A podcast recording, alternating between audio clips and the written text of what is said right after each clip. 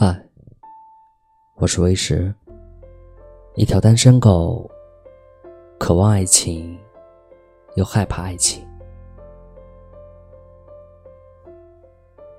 这周六约了几个同事去家里吃饭，早上被疯狂的每日优先电话叫醒，迷迷糊糊的洗了个澡，起床，洗菜，腌肉。筹备了许久，同事们陆续的来到家里。约好的十二点，结果十四点才开餐。早秋的螃蟹，配上各种贝类和海虾，简单蒸了一下。赶在季节最后一波的小龙虾，加了点小配菜，一次日常的桌餐便搞定。边吃边聊，大家各自在计划下周的出游。欣然答应。工作压力太大，出去转转，貌似也是可以缓解的。对啊，出游，一个本应该成双成对的爱恋旅行，回头这么一思量，忽然发现大家竟然都是一对。那么。自己一个人，是否还该去呢？目的地成都，还记得上次和前女友第一次旅行的城市，在宽窄巷子边的小公寓，一起俯瞰成都，一起吃三大炮、钵钵鸡。还有号称成都版的卤煮。夜晚的锦里，霓虹灯闪烁。二层小阁楼的酒吧，醉人的酒，暖心的民谣。两个人在烟雾缭绕中相互依偎。成都没有过于浮夸的装饰，没有扰心的电子音。也没有急匆匆行走的路人。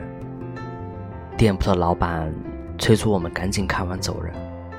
他说：“刚约了人去打牌，要关店。”这个城市就像他们的火锅一样，尽管辣的让你接受不了，但吃下去却没有其他城市那般辛辣，火烧火燎的味感。充斥着生活的热情，然后温和的过着自己的生活，就像这感情火热而不会灼烧对方。成都有太多我们的痕迹，不知再次前往会有怎样的故事呢？晚上。和同事吃完饭，和一个男同事、一个女同事去了蓝色港湾溜达，逛了好几家首饰店。你知道，我是一个饰品控。当遇到精致的耳坠、手镯的时候，多么想买下来，然后让自己心爱的人戴上。可哪里还有自己心爱的人？终止了闲逛，三人改道看场电影，《速度与激情》。电影究竟讲了什么，记不住了，只记得院场的空调极低，冻得自己双臂环抱，还有坐在身边的女同事，穿着吊带小裙，冻得一直在搓着胳膊，默默往他身边靠了靠。但保持着没有任何接触，心里想着：如果是自己的他，此时应该是他半躺在我的怀里。你看，单身的生活里，总有那么些瞬间，激起了对爱的渴望。内心的暗淡，怎么能抵御得了这已然入秋的夜晚？